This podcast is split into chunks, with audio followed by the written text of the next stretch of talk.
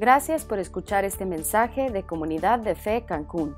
Si quieres saber más acerca de nuestra iglesia o donar a nuestros ministerios, ingresa a comunidaddefe.com.mx diagonal donativos. Hola, ¿qué tal? ¿Cómo están? Bienvenidos a nuestra transmisión de Comunidad de Fe. Les doy la bienvenida a todas las personas que se conectan con nosotros, nuestros miembros aquí en Cancún, los queremos mucho, toda la gente de Mérida. ¿Eh? Les he estado platicando con Memo, qué bueno que se siguen conectando con Memo y Penélope. ¿eh? Nuestra gente en, México, Franco me ha estado comentando también que están eh, en, contacto y que, está muy bien el grupo. La verdad, bienvenidos y a todas las personas que nos ven de cualquier lugar ah, del mundo una cordial bienvenida.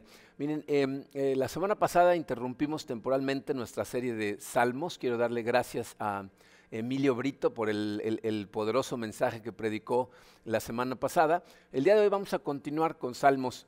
Eh, vamos a analizar una última emoción, no es la última que hay, pero es la última que vamos a analizar eh, en esta serie. Y vamos a continuar después con salmos, pero vamos a cambiar un poquito la dirección. El día de hoy vamos a hablar acerca de la culpa, como pueden ver en su programa. Eh, vamos a leer el Salmo 130, lo voy a leer completito, está en la versión Reina Valera 2015. Eh, vamos a orar y vamos a analizar este asunto de la culpa. Dice así, el título del Salmo es Canto de ascenso gradual. De lo profundo de mi ser clamo a ti, oh Señor. Señor, escucha mi voz, estén atentos tus oídos a la voz de mi súplica. Oh Señor, si tienes presente los pecados, ¿quién podrá, oh Señor, mantenerse en pie? Pero en ti hay perdón para que seas reverenciado. Yo espero en el Señor, mi alma espera. En su palabra he puesto mi esperanza. Mi alma espera al Señor más que los centinelas a la mañana. Sí, más que los centinelas a la mañana.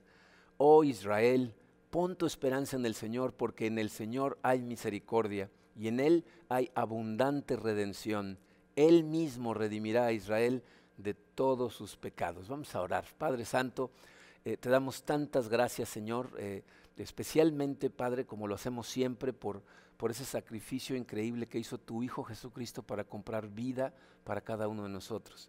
Te doy gracias también, Señor, por esta tu palabra que acabamos de leer, por dejar registradas estas cosas para ayudarnos, Señor, a, poder eh, manejar las emociones negativas que a veces nos inundan. Eh, te pido, Señor, que nos guíes el día de hoy, que seas tú el, que nos hable al corazón y que nos ayudes a entender muy bien todas las cosas que nos quieres enseñar a través de este salmo. Nos ponemos en tus manos, en el poderoso nombre de tu Hijo Jesucristo. Amén. Muy bien. Miren, em, recuerden que eh, los salmos, eh, es, el, libro es un libro de oraciones, oraciones muy, muy profundas, muy reales, y lo que hacen es enseñarnos cómo lidiar con, ciertas emociones. O sea, una de las cosas que hacen es enseñarnos cómo lidiar con emociones dándonos una tercera alternativa. ¿no? No, las escondemos, no las reprimimos, no las ventilamos, sino lo que hacemos es la llevamos a la presencia del Señor y lidiamos con ellas de su mano.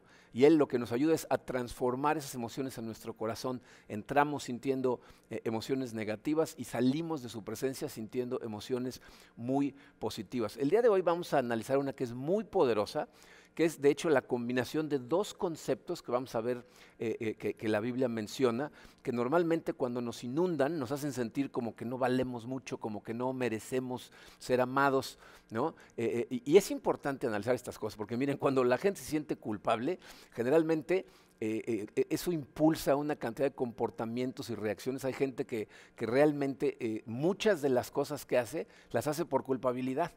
A lo mejor tú estás rodeado de gente que, es muy amable y que es muy servicial y que todo el tiempo está corriendo alrededor, pero todo lo hace eh, eh, por culpabilidad y eso no, no está correcto.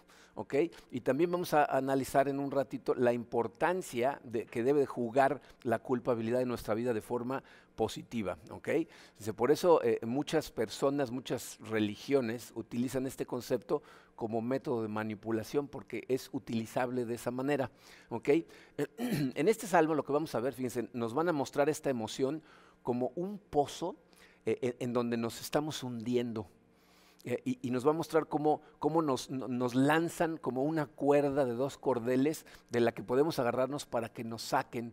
Y, vamos a ver brevemente, les lo vamos a ver muy rápido, el proceso de salida del pozo. ¿okay? Entonces, lo primero que tenemos ahí, fíjense, dice el pozo, y hay dos palabras que hay que llenar ahí en sus espacios. Dice culpa y vergüenza culpa y vergüenza. El pozo en el que nos hundimos está creado por la combinación de la culpa y la vergüenza. Si se fijan en los primeros tres versículos, perdón, lo primero que vemos es una imagen que nos muestra como la, la, contraposición de hundirse contra estar firme de pie. Dicen los tres primeros versículos, de lo profundo de mi ser clamo a ti, oh Señor Señor, escucha mi voz, estén atentos tus oídos a la voz de mis súplicas. Oh Señor, si tienes presente los pecados, ¿quién podrá mantenerse en pie? Fíjense lo que nos está comunicando es como la imagen de, hundirse en lo profundo. De hecho, el original simplemente dice, simplemente dice de lo más profundo. La, nueva versión internacional dice de lo profundo del abismo. Eh, miren, este asunto de estarnos hundiendo en un abismo, en, una especie como de, de, lodazal o de arena movediza, es una idea muy común en los salmos. Les voy a leer el inicio de dos salmos, no los tienen en su programa ni es tan importante que vayan a ellos, nada más quiero que vean cómo esta es una idea común. Fíjense, el Salmo 69 inicia diciendo, sálvame Dios mío que las aguas ya me llegan al cuello, me estoy hundiendo en una profunda y no tengo dónde apoyar el pie, no me estoy hundiendo en una, como en un lodazal. El Salmo 40 empieza diciendo, puse en el Señor toda mi esperanza, Él se inclinó hacia mí y escuchó mi clamor, me sacó de la fosa de la muerte, del lodo y del pantano, puso mis pies sobre una roca y me plantó en terreno firme. Entonces dice, todos esos salmos, junto con este que estamos estudiando el día de hoy, como que nos mandan una idea psicológica, una imagen mental de cómo nos estamos sintiendo. ¿no? Nos sentimos como que estamos en arenas movedizas, que nos estamos hundiendo poco a poco. Eh, y, fíjate, la, imagen es muy poderosa porque si tú a lo mejor alguna vez viste en películas a gente que se cae en una arena movediza, no pueden salir por sí mismos. O sea, no importa qué hagan, ¿no? Si, mientras más patalean y más manotean, más rápido se hunden, ¿no? Entonces, no te puedes sacar a ti mismo de este pozo. Entonces, es algo que emocionalmente muchos de nosotros nos podemos identificar. Pero fíjense, ¿en qué se está hundiendo esta persona en este salmo? Se está hundiendo en culpabilidad y, y en vergüenza. ¿Cómo sabemos eso? Pues fíjate lo que está pidiendo. Dice, escucha mis súplicas. Si llevas registro de pecados, ¿quién se salva? Pero en ti hay perdón. O sea, lo que está pidiendo es misericordia. Y cuando tú te estás hundiendo en el lodo, no pides misericordia, pides ayuda, ¿no? Alguien ayúdeme, ¿no? Pero este está pidiendo misericordia, ¿ok? Y ahora, cuando llegamos al versículo 3, podemos ver cuál es la razón de su hundimiento. Dice, si tienes presentes nuestros pecados, ¿quién puede mantenerse en pie? O sea, lo que lo está hundiendo es el peso de sus pecados que, pues, es lo que lo está cargando, ¿no? Entonces, está hablando de culpabilidad, está hablando de vergüenza, de una sensación de fracaso espiritual, ¿no? De, falta de valía, de, falta de dignidad. Se está ahogando en culpabilidad. Es una emoción muy poderosa. Pero miren, curiosamente, eh, lo primero que tenemos que eh, debatir o, ah, discutir un poquito en este punto es, ¿será que esto es relevante eh, en nuestra época? O sea, si, sentir, si nos sentimos culpables o no. les voy a decir por qué les digo eso. Porque en nuestras sociedades modernas, eh, e, este punto parece que ya no es relevante. O sea, la gente moderna puede argumentar, bueno, es que así es como se sentía la gente antes. En, las culturas antiguas, que eran muy estrictas moralmente hablando, pues la gente vivía todo el tiempo sintiéndose culpable, pero, pero vivimos en una época posmodernista en donde la culpa pues realmente ya no es parte de nuestra cultura. Y mira, a lo mejor crees que estoy exagerando un poquito, pero nada más piensa en todo lo que está sucediendo hoy en día. Por ejemplo, si, ves la televisión y ves algunos talk shows, esos lugares en donde van las estrellas o gente que se hace famosa por cualquier razón y la entrevistan, ¿están dispuestos a revelar cosas acerca de su vida? Que hace 20, 30 años hubiera sido una vergüenza para alguien reconocer que hacen esas cosas en su vida. Y ahora las reconocen como si nada. De hecho, vi eh, los últimos minutos, no, ni siquiera lo vi todo, pero hicieron un documental acerca de, eh, la vida y muerte de Bob Crane. Aquí me voy a volar a una generación completita, pero a lo mejor alguno de ustedes se acuerda de un programa que pasó al final de los 60s y principios de los 70s que se llamaba Los Héroes de Hogan. A, México nos llegó tarde, nos llegó después de los 70 con puras repeticiones, pero era un programa muy simpático, era una comedia en donde hacían eh, burla de lo que pasaba en un campo de concentración con unos soldados americanos y cómo se la pasaban botaneando de los nazis. Obviamente hacían algo ligero de una cosa que era muy terrible, pero el programa se hizo muy famoso. Bueno, este hombre, Bob Crane, eh, su programa salió al aire del 65 al 71 eh, le cancelaron el programa y un poquito después, en el 78, murió asesinado. Y después de que murió asesinado, salió al aire que la razón por la que habían cancelado su programa y la razón que lo que lo había llevado a tan trágica muerte es que tenía una adicción total a la pornografía. ¿no? Entonces, eh, él contrataba prostitutas, las llevaba a su casa y en secreto las filmaba. Y entonces, eh, esa vida lo llevó al final a la muerte, ¿no? Pero al final del documental hablan sus hijos, que ya son gente como de mi edad, ¿no? Eh, pero sus hijos lo que dicen es, no, sí, en esa época fue horrible porque nos sintieron hacernos, eh, o sea, nos hicieron sentir avergonzados. Durante años vivimos todos escondidos porque la gente nos hacía pasar vergüenza por lo que mi papá había sucedido. Y, y, luego dicen una cosa muy interesante, dicen, y lo curioso es que si esas cosas pasaran hoy, la gente no levantaría ni una ceja. O sea, eso ya no es causa de vergüenza en nuestro tiempo. Y si se fijan, dijeron dos cosas que son súper negativas. Para empezar, ¿qué culpa tienen los hijos de lo que hizo el papá? ¿no? ¿Por qué hacerlos a ellos sentir vergüenza? Pero lo más peligroso es que ellos dicen, estas cosas, la verdad es que pues, ya no hacen a nadie sentirse avergonzado. Y ese es el punto. ¿Por qué avergonzarse o sentirse culpable eh, eh, en una época en donde, pues, ¿qué nos dice la sociedad? Tú decides lo que está bien o mal, ¿no? Entonces, ¿por qué te vas a avergonzar? No dejes que nadie te haga sentir culpable. Eso es lo que nos están tratando de transmitir hoy en día con todo lo que hace la sociedad. Y aquí miren, es, muy importante entender eh, que la razón por la que nosotros sentimos que nos estamos hundiendo no es nada más por culpa. Porque eso es lo que la sociedad está tratando de hacer, es de eliminar tu sensación de culpabilidad. Pero la razón por la que te estás hundiendo en ese pozo que describe el Salmo no es nada más la culpa. La Biblia usa esas dos palabras, culpa y vergüenza, y de, hecho a veces como que se, traslapan, ¿no? Pero son muy diferentes. Porque, fíjense, la, culpa, lo opuesto a culpa es inocencia. Pero ¿sabes qué es lo opuesto a vergüenza en la Biblia? Es gloria. O sea, tú te sientes glorificado o te sientes avergonzado y te sientes culpable o te sientes inocente. Entonces son diferentes. ¿Por qué? Fíjate, la culpa eh, es cuando me siento mal por algo que hice. ¿no? O sea, rompo una regla, rompo un mandamiento, hago algo que sé que no debo hacer, y entonces me siento culpable. Pero la vergüenza es cuando me siento mal por algo que soy, no por algo que hice sino por lo que cuando hago eso se revela el tipo de persona que soy, entonces me doy cuenta que mi carácter es débil.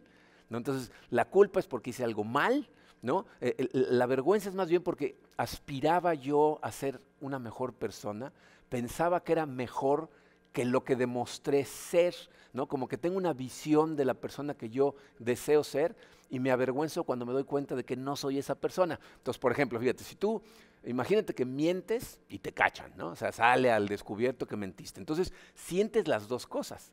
Sientes eh, culpa porque rompiste una regla, pero sientes vergüenza porque a lo mejor dices, híjole, yo pensé que era más valiente que eso, ¿no? Pensé que yo hubiera estado dispuesto a afrontar mis consecuencias este, como un hijo de Dios, pero en lugar de eso mentí para cubrirme. No sabía yo que era tan cobarde, ¿no? Y entonces eso es lo que te avergüenza la persona que te estás demostrando que eres. Ahora, fíjense, nuestra cultura modernista eh, eh, está causando un serio problema, porque se está tratando de deshacer de la culpa. O sea, en este momento todo es justificable. ¿no? O sea, eh, yo te digo, no, pero eso que estás haciendo está mal. Bueno, tú crees que está mal, pero tú tienes tu verdad, yo tengo la mía, a lo mejor en tu cultura esto no está bien, pero aquí en donde nosotros vivimos, esto todo el mundo lo hace y es correcto. O sea, justificamos cualquier cosa pero de lo que no podemos deshacernos es de la vergüenza. Eh, aunque te, deshagas de la culpa, la vergüenza ahí sigue. Dice Franz Kafka, un autor que, bueno, sus libros no son eh, muy recomendables, que digamos son muy fuertes, eh, pero él decía esto, fíjense, dicen, el problema con la gente moderna es que nos sentimos como pecadores, pero independientes de la culpa. Es decir, nos hemos deshecho de la culpa, pero seguimos sabiendo que algo está mal con nosotros. ¿Por qué? ¿Por qué pasa eso? Los sociólogos han descubierto una cosa muy interesante. Ellos dicen que sin importar el tipo de crianza que hayas tenido, es decir, no importa si tus papás te trataron bien o mal, si te amaron o, te abandonaron, si te hicieron sentir de una manera o de otra. Dice, no importa cómo te hayan criado, eh, todos nosotros crecemos luchando contra una sensación de insignificancia. ¿Oyeron eso? O sea, todos los seres humanos crecen batallando contra sentirse insignificantes. Queremos sentirnos importantes, queremos sentirnos algo. ¿No? Y entonces aspiramos a ser héroes, a ser significativos, a hacer algo que nos haga sentir que contamos, que dejamos nuestra huella. ¿okay? Bueno, la vergüenza se da cuando somos conscientes de que no estamos logrando ese significado, que no estamos logrando eso que nosotros queremos alcanzar. ¿okay? Entonces, aunque como sociedad trabajamos duro para eliminar la culpabilidad, también seguimos aspirando a cierta gloria y por eso nos seguimos hundiendo. Es una cosa muy extraña. Porque por más que eliminamos las razones para sentirnos culpables, o sea, la sociedad ha trabajado duro, ¿eh? llevamos décadas, ahorita 60, 70 años en donde trabaja eh, la sociedad materialista y comercial en la que vivimos para tratar de que no te sientas culpable para que compres y hagas todas las cosas que ellos te sugieren que hagas. ¿ok? Ahora, ¿cuál es el problema con eso? Sin culpabilidad no podemos lidiar con la vergüenza, porque no sabemos ni de dónde viene. O sea, si tú ya no te sientes culpable por nada, sientes la vergüenza y no sabes de dónde salió. Los psicólogos seculares, fíjate lo que le dicen a la gente, no, no te sientes culpable. Tú nada más decide quién quieres ser y persíguelo. Pero ese es el problema, que no podemos alcanzar ni siquiera la visión de lo que nosotros quisiéramos ser. Ahí es en donde fallamos. Entonces, lo primero que nos muestra este salmista es la imagen del pozo de arena movediza en donde millones y millones de personas se están hundiendo. Ahora, ¿qué podemos hacer al respecto? ¿No? Bueno, lo segundo que vemos es una cuerda, que, por cierto es lo que necesitas. Porque cuando te estás hundiendo en la arena movediza, no necesitas como alguien que se está ahogando en una alberca que alguien se aviente y te salve. Si alguien se avienta contigo, te hundes más rápido con el otro. Entonces lo que necesitas es una cuerda para que te saquen del pozo. Y eso es lo que viene a continuación. Dice el número dos, la cuerda. Fíjense, esta cuerda es una cuerda de dos cordeles y necesitas aferrarte a los dos. Si nada más te aferras a uno, no va a funcionar y ahorita vamos a ver por qué. Pero el primer cordel, letra A, dice, necesitas un estándar objetivo de moralidad. O sea, el primer cordel es que seas consciente de que existe un estándar objetivo, ¿saben lo que significa eso? sólido, claro, específico, eh, eh, eh, medible de moralidad. Vamos a ver por qué. el versículo 3 dice una vez más, oh Señor, si tienes presente los pecados, ¿quién podrá, oh Señor, mantenerse en pie? hay otras versiones que lo que dicen es, si llevaras un registro de los pecados, ¿quién podría salvarse? ¿Quién podría mantenerse en pie? Primero quiero que entiendas que no está negando que hay un registro, no está diciendo, qué bueno que no hay registro. Al revés, él sabe que hay un registro dice, pero si lo llevas, estoy perdido, estoy frito. ¿Ok? Entonces, el punto es que él está reconociendo que hay un estándar objetivo contra el que puede medir su culpa. ¿ok? Y es, mira, crucial que, aceptes esto, que lo entiendas, o no vas a tener forma de lidiar con tu vergüenza. Fíjate, hay, eh, uh, otro libro que escribió Kafka. Eh, es un libro, eh, yo creo que su libro más famoso se llama El Juicio. y es un libro que habla de un hombre al que lo arrestan, lo detienen, y, todo el tiempo se la pasa en, juicios, en audiencias, en donde le dicen, no, lo que hizo es terrible. Y él dice, ¿pero qué hice? No, no, no, es una cosa terrible, todo el mundo sabemos lo que hizo, esto es terrible, pero no le dicen qué hizo. Y se pasa toda su vida en esa lucha y al final muere en la cárcel y nunca sabe ni qué hizo. Ese es el, hombre moderno. Ese es nuestro problema. Nos sentimos mal, pero ya no sabemos por qué. Y esto es un problema. Te voy a decir por qué. Fíjate. Cuando la culpabilidad viene, sea, cuando te empiezas a sentir culpable por algo, tú tienes dos opciones. Una es estar de acuerdo con que te tienes que sentir culpable, porque entonces puedes tomar una acción. La otra opción es decir, no estoy de acuerdo, ¿no? voy a resistir esta emoción, no quiero sentirla porque no estoy de acuerdo que me tengo que sentir culpable con esto. Esa decisión es muy importante y, necesitamos entender por qué. Fíjate, lo que nuestra sociedad nos dicta hoy es que no te debes de sentir culpable por nada. ¿ok? el problema es que no toda la culpa es algo negativo. O sea, no toda la culpa es mala. Hay culpa que no deberíamos de recibir, que deberíamos de resistir, pues, si no vas a vivir sintiéndote culpable por cualquier cosa que hagas, ¿no? y, es una carga, ¿eh? cuando la gente tiende a sentirse culpable por todo, entonces todo el tiempo nada más está viendo qué hacer para tratar de eliminar esa sensación y nunca se la puede quitar de encima. Entonces hay culpa que no deberíamos de recibir, pero hay culpa que deberíamos de recibir, que deberíamos de aceptar, porque eso nos ayudaría a cambiar nuestro comportamiento. Imagínense, por ejemplo, qué diferente sería la historia del mundo si cuando empezaron a hacer atrocidades Hitler se hubiera sentido culpable. ¿Se imaginan? O sus generales hubieran empezado a sentirse y decir, ¿pero qué estamos haciendo? O sea, la historia del mundo hubiera cambiado si hubieran aceptado una culpabilidad que deberían de haber aceptado, pero no lo hicieron. Entonces, no toda la culpa es mala, ¿ok? Entonces, si hay culpa que debemos recibir, ¿no? Aceptar, y hay otra culpa que debemos rechazar, ¿cómo sabemos cuál es cuál? ¿Cómo determinas qué cosas deberían hacerte sentir culpable y cuáles no?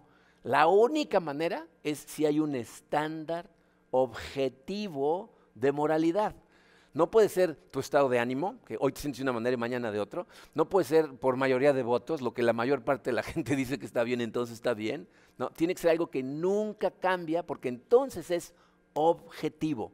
Entonces, si tienes un estándar objetivo, lo que haces es comparas tu acción contra el estándar. Si tu acción está mal, pues confiesas, te arrepientes, dejas a Dios trabajar en tu corazón, hay un cambio. Pero si tu acción está bien, entonces la olvidas. Dices, ok, entonces no me tengo que sentir culpable, simplemente sigues adelante. Ahora, ¿cuál es el estándar? Pues ya nos lo dijo en el versículo 3, vamos a volver a verlo, pero lo vamos a ver de una manera todavía más clara. Fíjense, dice, oh Señor, si tienes presente los pecados, ¿quién podrá, oh Señor, mantenerse en pie? ¿Y sabe qué es muy interesante? En el original, la palabra que, está ahí en donde dice presente, no dice presente, dice observas.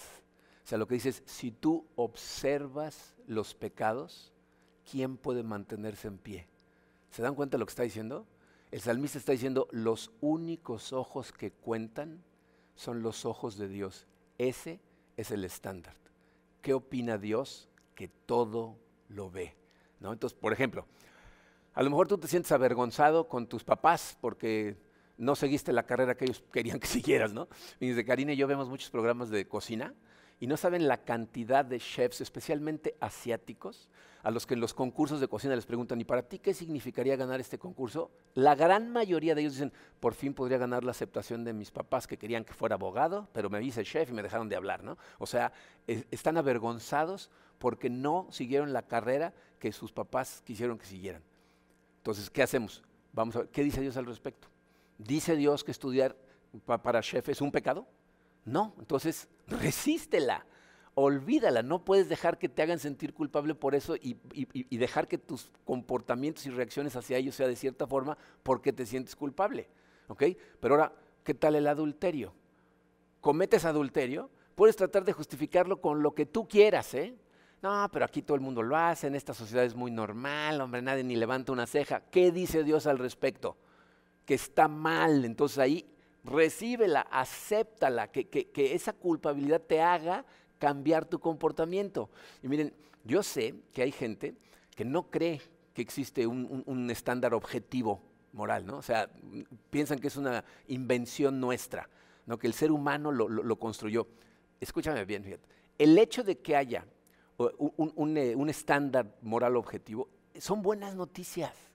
Son cosas que nos ayudan. Fíjate, Pablo en 2 Corintios 4, versículos 3 y 4, escribió algo muy radical que nos enseña la importancia de que exista ese estándar objetivo. Dice eh, a partir del versículo 3, dice, por mi parte, muy poco me preocupa que me juzguen ustedes o cualquier tribunal humano. Es más, ni siquiera me juzgo a mí mismo, porque aunque la conciencia no me remuerde, no por eso quedo absuelto. El que me juzga es el Señor. Entonces, ¿fijaron lo que dijo? Para empezar, dice, a mí no me importa lo que tú piensas. No me importa cómo me juzgues.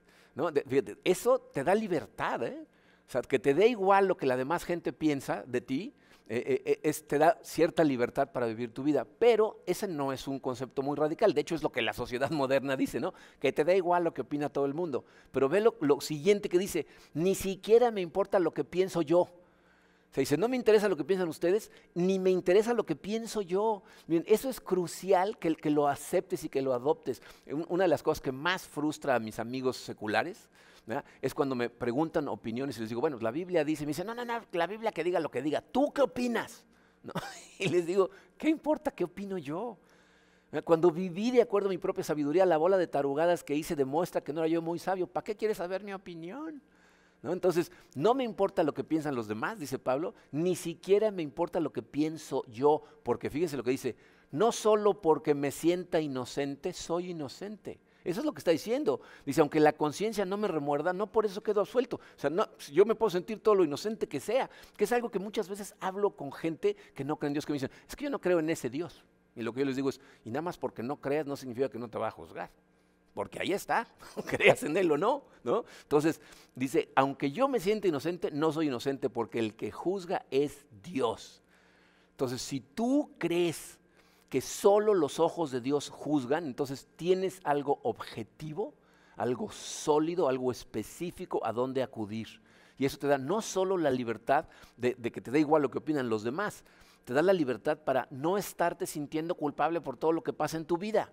Esa es la única manera de sentirte realmente libre. Entonces, necesitas conocer el estándar objetivo de moralidad. Pero nada más conocer ese estándar no es suficiente. Tener ese cordel no te va a ayudar a salir totalmente del pozo. ¿Por qué? Porque si todo lo que tengo claro es el estándar, ¿qué dijo el salmista? ¿Quién puede mantenerse en pie? En otras palabras, aunque te aprendas los diez mandamientos de memoria, que muy poca gente se lo sabe, pero aunque te los aprendieras, de todas maneras no los vas a poder cumplir. Entonces necesitas algo más. Fíjate, la segunda parte de esta cuerda la podemos ver clarito en los versículos 7 y 8. Dice, oh Israel, pon tu esperanza en el Señor, porque en el Señor hay misericordia y en Él hay abundante redención. Él mismo redimirá a Israel de todos sus pecados Fíjate, ¿por qué el salmista reconoce que tiene que poner su esperanza en el Señor y le pide a la gente de Israel que pongan su esperanza en el Señor? ¿Por qué? ¿Por qué te puedo pedir a ti que pongas algo en un nuevo lugar? Porque no lo estaban haciendo. Miren, esta es una cosa que aprendí con, el tiempo como, como pastor. Eh, muchas veces hablaba yo con gente que venían, se estaban hundiendo en el pozo, ¿no? aunque no lo veía yo como ese concepto, pero venían a, confesarse de ciertas cosas, a pedir consejo, a pedir ayuda.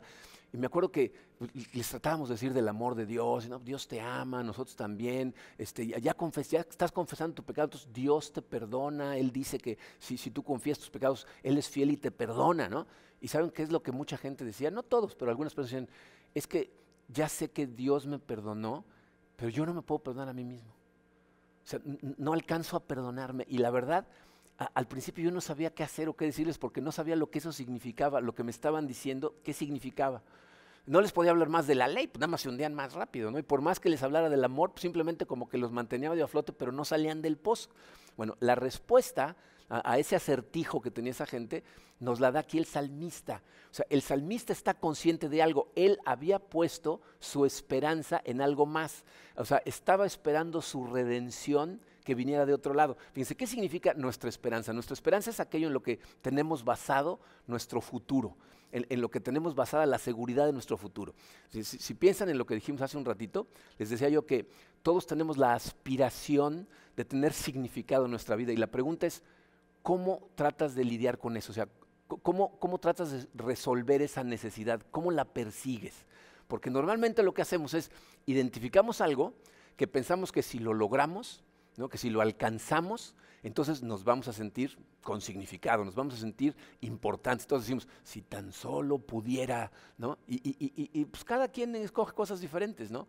Hay gente que si puede ser un buen padre, una buena madre, ¿no? Se pueden tener hijos y tener buena relación con ellos, o si son buenos hijos para con sus padres. Hay gente que es su éxito profesional, ¿no? Que piensa, no, es que incluso les pregunto, ¿les ha pasado que de repente tuvieron un éxito profesional eh, ya como adultos y quisieran que sus amigos jóvenes los vieran? ¿Por qué? Porque piensas que eso te da significado, ¿no? Entonces, lo que el salmista está reconociendo es, yo he puesto mi esperanza en otra cosa y eso en lo que había puesto mi esperanza, ese es mi redentor, ese es el que lo que yo pensé que me iba a sacar del pozo. Entonces, lo que nos está enseñando, y este es el segundo cordel de la cuerda, letra B, necesitas un verdadero redentor. O sea, habías eh, escogido un redentor que no es de Adebis y necesitas un verdadero redentor. Entonces, fíjense a, a lo que llegué a la conclusión cuando entendí estas cosas. cuando una persona dice, es que ya sé que Dios me perdona, pero yo no me puedo perdonar a mí mismo, lo que en realidad está diciendo es, es que el Dios de la Biblia no es mi Dios. Eh, eh, mi esperanza, mi Dios es otra cosa y no me está funcionando, no me está sacando del agujero. ¿no? Entonces, por, eso, fíjate, cuando, cuando lo que tú has decidido perseguir como que va bien, te sientes bien. Pero cuando va mal, te sientes, estás hundiendo en el pozo. Eh, y el problema, como todos sabemos, es que la persecución de esas cosas que son terrenales, aunque llegues, solo te ayudan temporalmente. De repente te das cuenta que realmente no funcionan y en breve dejan de satisfacer y te empiezas a hundir otra vez. Y, y luego se te voltean, porque si tú escogiste tu carrera como tu redentor, al rato vas a odiar tu carrera. Si escogiste a tu pareja o a tus hijos, al rato les vas a echar a ellos la culpa de que te estás hundiendo. Cuando tu problema es que tu esperanza no es la esperanza de la Biblia. Tu Dios no es el Dios de la Biblia. Necesitas a un nuevo redentor. Entonces lo que necesitamos hacer es buscar por debajo de todas esas emociones negativas y tratar de identificar en qué hemos puesto nuestra esperanza y necesitamos cambiarla por el verdadero redentor. Los que no creen en Dios necesitan ser conscientes de que sí hay un estándar. Y, aún los que sí creen, pero se siguen sintiendo culpables, tienes que admitir, tienes que reconocer, he estado poniendo mi esperanza en otra cosa y por eso me sigo hundiendo en este pozo. La pregunta es, ¿cómo hacemos eso? ¿Se, fijaron en, en, lo que dijo en el versículo 8? Fíjense bien en lo que dice, dice, Él mismo redimirá a Israel de todos sus pecados. ¿Se dan cuenta que es evidente que este hombre estaba inspirado por el Espíritu Santo cuando dijo eso? Porque esto pasó antes de Cristo. Y este hombre lo que está diciendo es, Él mismo va a venir en persona y nos va a redimir a todos de nuestros pecados. Fíjate, bajo la luz de todo lo que vamos a decir ahorita, ¿entiendes lo que eso significa? O sea, ¿lo comprendes claramente? Fíjate. Una de las razones por las que amo a Karina con todo mi corazón es porque, fíjate, ella es la persona que mejor me conoce conoce mis debilidades, sabe la cantidad de errores que he cometido, mi pasado, pero aún así me ama. Me ama tal y como soy, Él me considera una persona especial. ¿Y sabes lo que eso hace en mi corazón? Me hace querer ser un mejor hombre para ella. Me transforma, su amor me transforma. Me hace aspirar a querer ser mejor. Y no para que me ame, sino porque me ama, ¿entiendes? Toma ese concepto y ahora pásaselo a Dios. Fíjate, los ojos de Dios ven hasta lo más profundo de tu corazón. Ven hasta lo más profundo del mío. Dios me conoce mejor de lo que me conoce Karina. Y aún así estuvo dispuesto a venir, a morir, a sufrir para redimirme a mí, para redimirte a ti.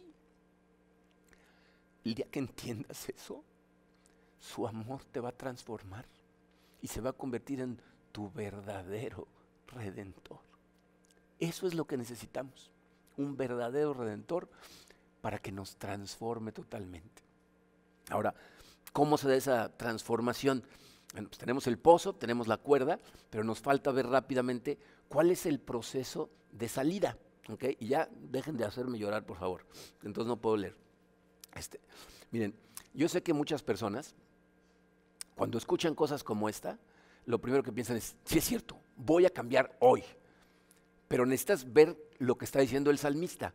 Dice el versículo 5, yo espero en el Señor, mi alma espera, en su palabra he puesto mi esperanza. Entonces, lo primero que eh, entendemos de ese versículo es que este es un proceso que está basado en su palabra. O sea, yo voy a tener que utilizar su palabra, conexión con Dios a través de su palabra, para que me pueda empezar a transformar. Pero es un proceso. Entonces, ¿qué tengo que hacer? Letra A, debemos esperar pacientemente comunión con Él a través de su palabra, pero tenemos que esperar pacientemente. ¿Qué quiere decir? Al que le caiga el 20, necesito cambiar, a lo mejor dices, no creía en Dios, pero ya me di cuenta que esto es lo que necesito, o yo creí que creía, pero evidentemente tenía puesta mi fe en el redentor equivocado, no sé cuál sea tu caso, pero este es un proceso que va a tomar tiempo en su palabra. O sea, va a tomar tiempo que tú te conectes a Él, que a través de su palabra Él empiece a trabajar en tu corazón y necesitas esperar pacientemente, pero tienes que empezar. Necesitas empezar, ¿ok? Entonces, esperar pacientemente. Pero aparte, el versículo 6 dice, mi alma espera al Señor más que los centinelas a la mañana. Sí, más que los centinelas a la mañana. ¿Qué significa esto? Letra B, debemos esperar expectantes. Miren, la analogía aquí de los centinelas es excelente. ¿No? Porque eh, eh, esperar la mañana para un centinela que se le pasa vigilando la, muralla de la ciudad, que es de lo que está hablando, ha de haberse sentido como una eternidad, estar esperando que salga el sol, pero eh, saben que va a salir, o sea, están convencidos de que, de que va a llegar la mañana, ¿no? Entonces, tú tienes que tener la seguridad, si te agarras de esa cuerda, serás sacado del pozo. ¿ah? ¿Y, ¿Y por qué tenemos esa seguridad? Porque ¿quién está agarrado al otro lado de la cuerda? Es Dios que es fiel a su palabra y si te agarras de los dos cordeles, Él te va a sacar. Entonces espera en el Señor, en su palabra, y Él actuará. Tienes que esperar con fe. Después dice en el versículo 7, oh Israel, pon tu esperanza en el Señor, porque en el Señor hay misericordia y en Él hay abundante redención. Fíjate, de repente pasa al 7 y dice, oh Israel, ¿qué hizo? Se volvió hacia su gente. No, empieza a hablarle ahora a la gente. ¿Qué nos enseña esto? Letra C, debemos esperar en comunidad.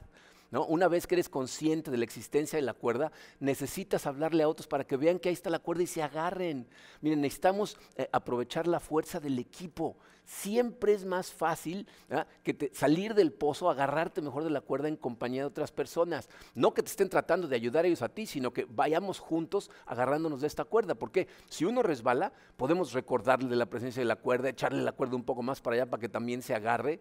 ¿no? Eh, miren, esta es una experiencia que todas las personas que han dirigido un grupo pequeño, que han dado consejería, que han dirigido algún ministerio, saben perfectamente cuando tú estás dirigiendo, el jalón más fuerte de la cuerda, el que siente el jalón más fuerte es el que está dirigiendo. O sea, tú según tú estás ayudándole a otros y tú sientes el jalón. ¿Por qué? Porque te pones en contacto con el, hecho de que la cuerda ahí está. Y entonces estar en comunión nos ayuda.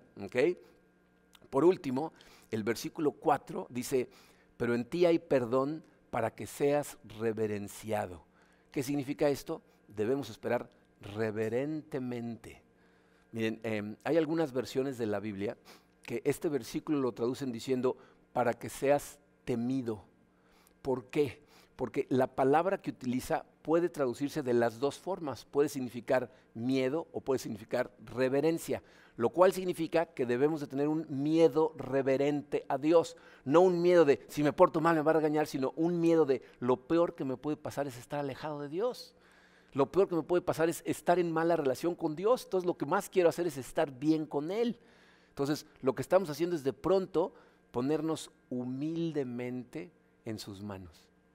Pues sabemos quién es Él, vemos el tamaño de nuestro Dios, vemos su perfección y decimos, no Señor, tú, tú Padre, espero reverentemente. Miren, el caminar cristiano es, es una mezcla paradójica de orgullo y humildad. Eh, el caminar secular no puede tener las dos cosas, puede tener uno o el otro, ¿no? Si, si lo que estás persiguiendo va bien, te sientes orgulloso, pero no te sientes humilde, y si va mal, te sientes humillado, pero no te sientes orgulloso. Sin embargo, el caminar del cristiano, o sea, si, si, Dios es realmente tu redentor, si Cristo Jesús es tu fortaleza, entonces tienes un orgullo en ser parte de la familia de Cristo, en Cristo resucitado que pagó por ti para que seas parte de la familia, pero tienes la humildad porque sabes que tú eres un pecador y no hubieras podido hacerlo por ti mismo nunca. Eres un pecador y aún así Dios te amó. Entonces tienes esa humildad y al mismo tiempo el orgullo de ser parte de su familia. Pues una vez que adoptas el estándar objetivo, que es la palabra de Dios, y eres consciente de que necesitas al Redentor verdadero, ponte en manos de Dios, profundiza en su palabra, estudia, aprende a escudriñar y a meditar en su palabra, y después espera pacientemente, espera expectante, en comunidad, irreverentemente. Y Él te saca de ese pozo y entonces tu vergüenza desaparece. Por eso la gente cuando da testimonios, yo no sé si han oído testimonios de la gente, tenemos un ministerio que se llama Celebremos la Recuperación, ¿ah? en donde la gente pasa y da testimonios y las personas nuevas dicen, pero ¿cómo se atreven a hablar de esas cosas? Y si les preguntas te dicen, es que ese era yo antes de... Ya no, ahora soy una criatura de Dios. Ahora Él me ve en perfección y ya no hay vergüenza, porque Él es nuestro redentor. Eso es lo que celebramos cada vez que celebramos la cena del Señor, que a lo que vino Jesucristo a este mundo fue a redimirnos, a deshacerse de todas estas emociones que hemos estado sintiendo, para que tengamos gozo, tengamos paz, tengamos fe y tengamos la seguridad y nos deshagamos de esta vergüenza y entonces tengamos gloria, la gloria que Dios nos ha dado al impartir su justicia en nosotros. Así es de que vamos a celebrar la cena del Señor y vamos a darle gracias. Si tienen listos sus elementos, vamos a orar. Padre, te damos tantas gracias por todas estas maravillosas cosas que tú nos enseñas en tus salmos. Es de verdad una maravilla saber, Señor, que tú nos conoces tal y como somos y así nos amas y nos has venido a redimir. Gracias, Señor, por mostrarnos que tú eres nuestro verdadero redentor. No permita, Señor, que se nos olvide nunca que tus ojos nos están viendo en todo momento y que hay un estándar objetivo de cómo nos debemos de comportar.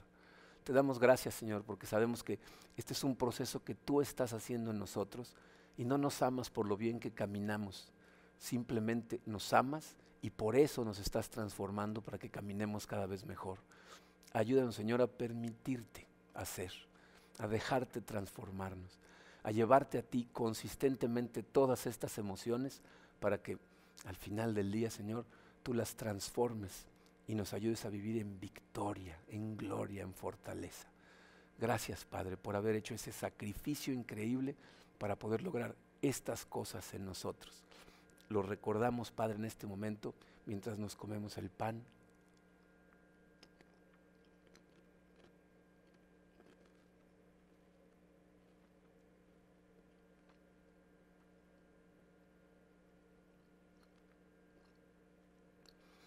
nos tomamos el jugo.